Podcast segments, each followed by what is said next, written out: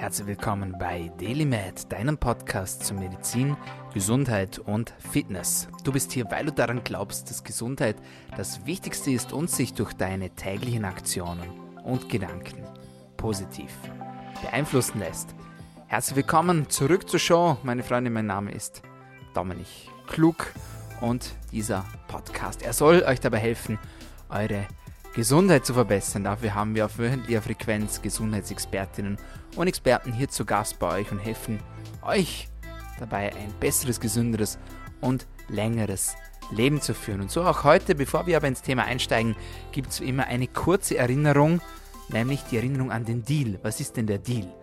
Ihr müsst wissen, dass diese Show auf organischem Wachstum basiert. Das heißt, wir schalten keine Werbeanzeigen, wir haben keine Produktplatzierungen, wir leben einzig und allein von eurem Feedback. Wenn ihr uns helft, die Show weiter zu pushen und zu promoten, dann wachsen wir auch. Wenn ihr das nicht macht, dann wachsen wir nicht. Das heißt, wir leben von euch, von eurem Word to Mouth, von euren Interaktionen. Das heißt, wenn euch die Show was bringt, wenn ihr was Neues dazulernt, wenn ihr sagt, hey, das ist witzig, das wusste ich noch nicht, und das hat meinen Horizont erweitert, das gibt mir neue Perspektiven, dann erzählt es den Menschen. Gebt die Tipps weiter, die wir hier vermitteln und ja, gebt uns einen kleinen Shoutout vielleicht. Wenn das Thema Gesundheit aufkommt, wenn eine Konversation entsteht, wo es ums Thema Fitness geht, Medizin, Ernährung, was auch immer, dann sagt das Zauberwort, nämlich DailyMed. Wir sind auf alle gängigen Podcast-Kanälen vertreten. Ihr könnt uns aber auch gerne auf Instagram markieren, at Dominik Klug. Wenn euch eine Episode gefällt, könnt ihr die ganz einfach teilen. Ihr könnt uns liken, kommentieren oder, was uns am, am allerliebsten ist, schreibt uns einen kleinen Review, fünf Sterne. Und dafür tue ich euch den Gefallen und nerv euch nicht die ersten 20 Minuten des Podcasts mit irgendwelchen Sachen, die ihr eh nicht kaufen wollt und die euch nichts bringen und euch nur Geld kosten. Ich möchte euch helfen mit diesem Podcast. Ich will, dass ihr besser lebt, dass ihr länger lebt, dass ihr gesünder lebt, dass ihr mehr Qualität habt in eurem täglichen Leben. Aber im Gegenzug dafür erwarte ich mir oder wünsche ich mir von euch, dass ihr mir pro Episode, die euch gefällt, einen Freund oder eine Freundin bringt. Nicht einmal für die ganze Show, sondern für jede Episode. Wenn ihr das macht, dann sage ich jetzt schon vielen lieben Dank. Und with that being said, gehen wir gleich rein ins heutige Thema. Ich schulde euch nämlich noch eine Fortsetzung zum Keto-Podcast. Wenn ihr den noch nicht gehört habt, ähm, er trägt den Titel 28 Tage ohne Zucker, so schaffst du es auch. Und da geht jetzt einfach kurz zurück, kurz auf Stopp drücken, auf Pause drücken und dann zieht euch den Podcast rein, denn er ist Grundvoraussetzung für das, was jetzt auf euch zukommt. Wie ihr wisst und wie ich euch im letzten Podcast berichtet habe, kam ich zu dem Punkt an der ketogenen Ernährung nach ungefähr vier, fünf Wochen, ähm, bei der ich gesagt habe, so, jetzt interessiert es mich, wie ist mein Keto-Wert? Und da gibt es verschiedene Möglichkeiten, diesen Keto-Wert zu messen. Ihr wisst mittlerweile, ja, wenn man sich zu einem Großteil aus Fetten ernährt und eine, äh, seinen Kohlenhydratkonsum auf ein Minimum reduziert, dann produziert der Körper Ketonkörper und diese Ketonkörper könnt ihr als Energiequelle nutzen. Und zwar nicht nur in euren Organen oder in vielen verschiedenen Organen, sondern vor allem auch in eurem Gehirn. Und diese Ketonkörper könnt ihr messen. Und dafür gibt es verschiedene Möglichkeiten. Eine Möglichkeit ist, einen Pinkeltest zu machen. So wie Schwangerschaftstest sozusagen, äh, ganz normale Urinuntersuchung, da gibt es Sticks, da könnt ihr drauf pinkeln und dann könnt ihr euren Ketowert ablesen. Die zweite Möglichkeit ist, ihr macht einen Atemlufttest. Da gibt es mittlerweile auch ganz viele verschiedene kommerzielle erhältliche Geräte, die euch dabei helfen, euren Ketowert in der Atemluft zu bestimmen.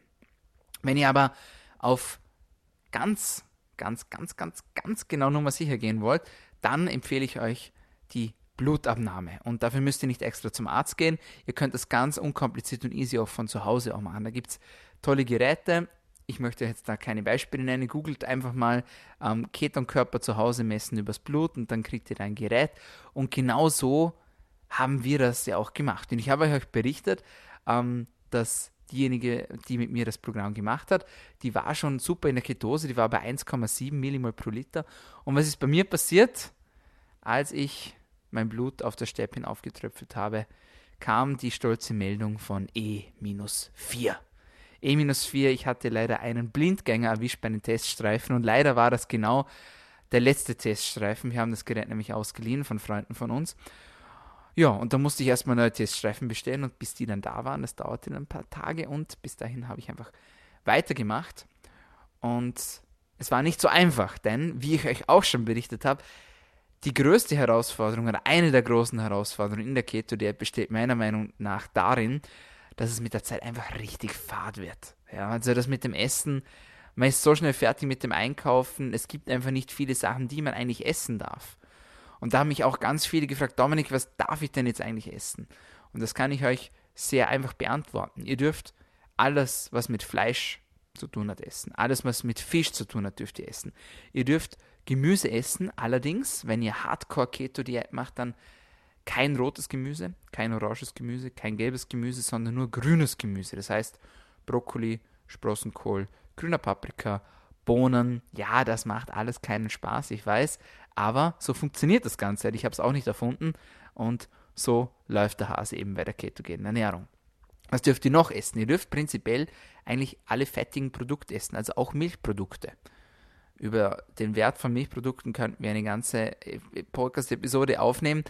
Wie auch immer, wir bleiben bei den Rules und in der, in der ketogenen Ernährung dürft ihr auf jeden Fall Milchprodukte essen. Das heißt, Milch, no, na nicht, Käse, Butter, ja, alles was damit zu tun hat, das dürft ihr auf jeden Fall auch konsumieren.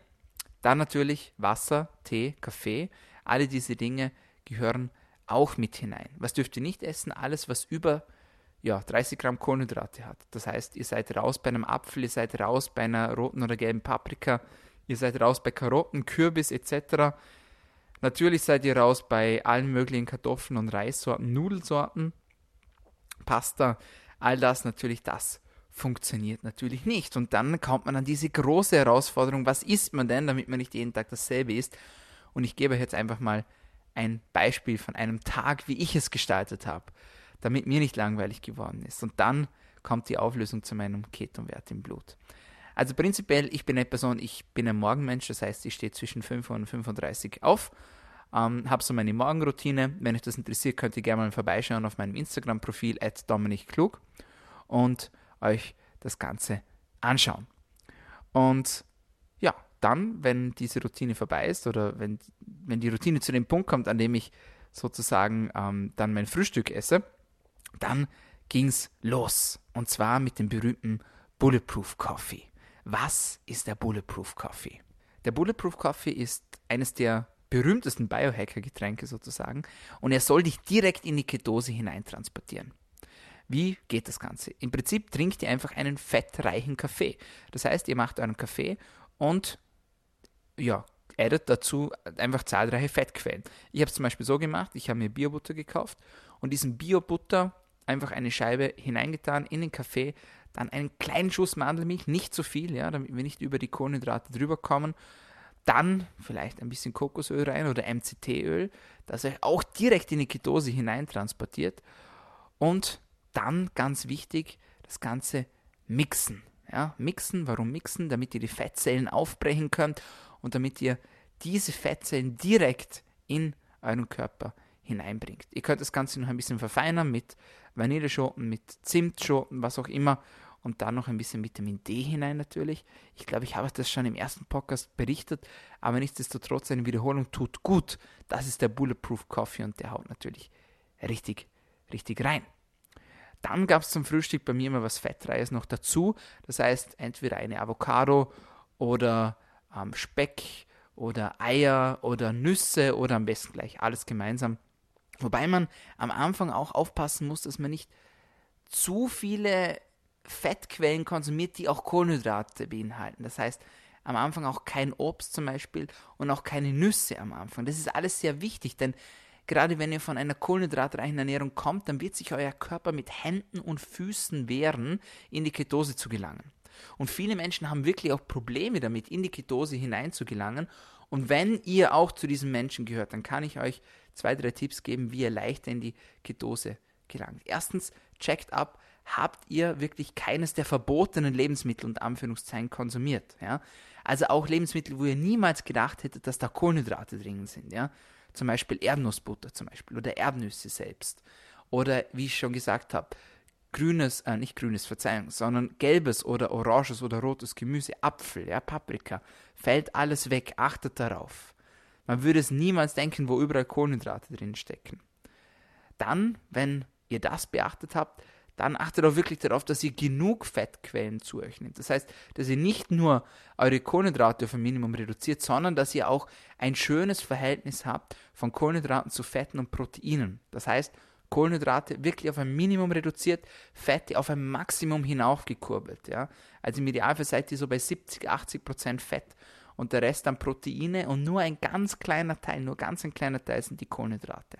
Dann, wenn das immer noch nichts hilft, dann ein Hardcore-Tipp, macht zusätzlich zur ketogenen Ernährung ein Intervallfasten.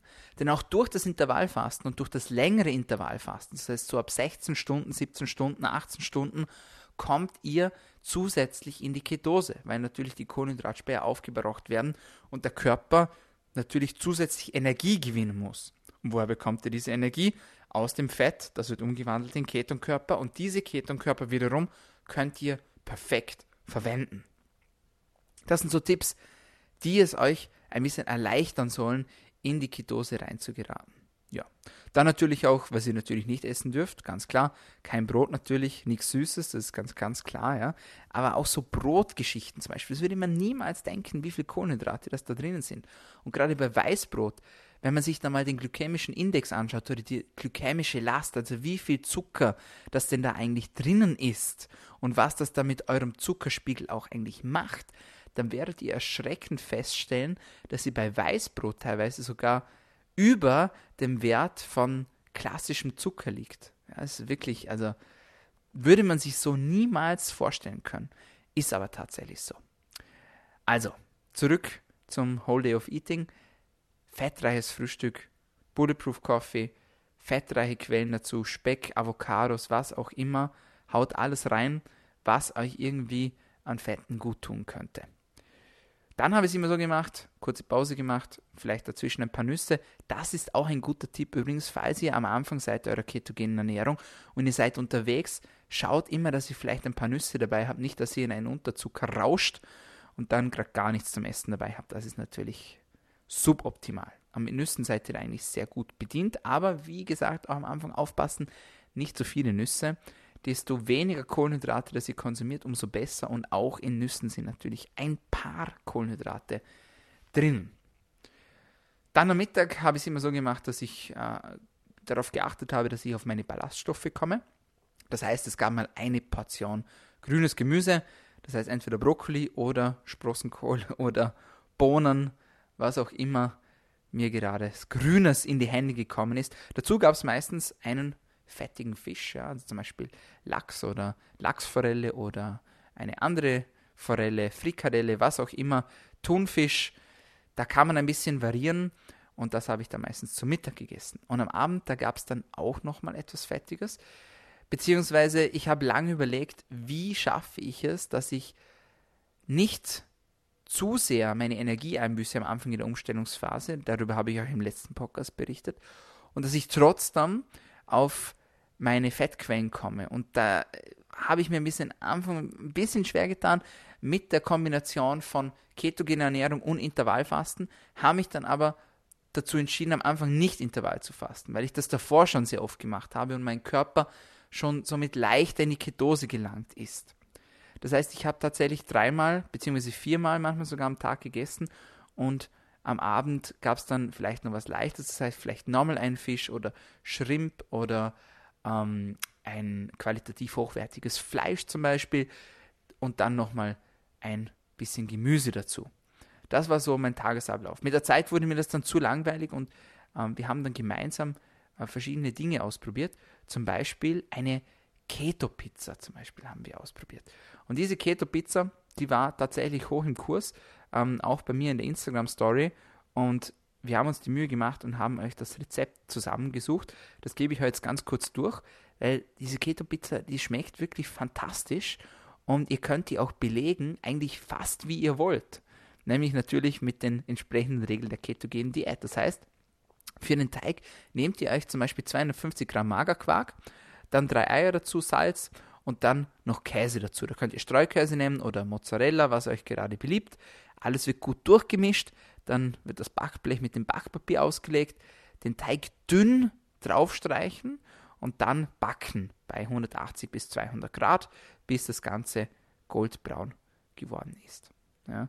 Welches Mehl nimmt man dazu? Ja, das ist auch so eine Frage. Mandelmehl. Mandelmehl ist wirklich also hervorragend für alle Gebäcke oder für Backarten, die jetzt irgendwie mit der ketogenen Ernährung zu tun haben. Hat fast null Kohlenhydrate und ist absolut erlaubt. Dann für die Soße, da könnt ihr das Ganze einfach mit Kokosöl machen. Das heißt, ihr tut ein bisschen Kokosöl erhitzen.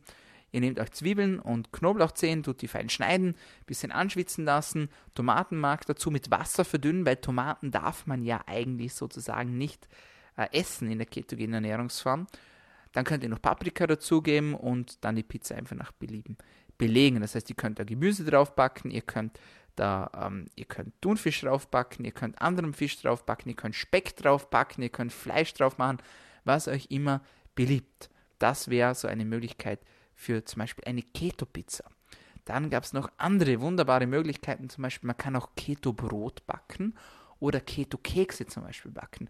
Alle diese Dinge lockern die ketogene Ernährungsform extrem auf und werden euch helfen, diese besser durchzustehen.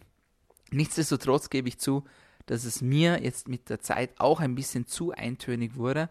Das heißt, ich bin jetzt ja sechs, sieben Wochen in der Game sozusagen und da musste einfach dazwischen auch mal ein Cheat Day sein. Das ist auch voll okay, wenn ihr das wirklich hardcore durchzieht und mal feststellt, ihr seid in der Ketose, dann ist es auch kein Problem, mal einen Cheater einzubauen. Wenn ihr das Ganze neu begonnen habt und noch nicht in der Ketose drinnen seid, dann würde ich noch keinen Cheater einbauen, weil dann gewöhnt sich euer Körper schneller wieder an die Kohlenhydrate und denkt sich, ja, jetzt sind ja eh wieder Kohlenhydrate da und ihr werdet euch schwerer tun, in die Ketose zu gelangen. Deswegen messen. Und jetzt kommen wir auch schon zum lang erwarteten Punkt, nämlich wie hoch war mein Ketosewert. Prinzipiell gibt es diese Einheit, die man da angibt, also diese Millimol pro Liter. Und man sagt, wenn man unter 0,2 ist, dann ist man nicht in der Ketose. Das heißt, man hat einen normalen Wert.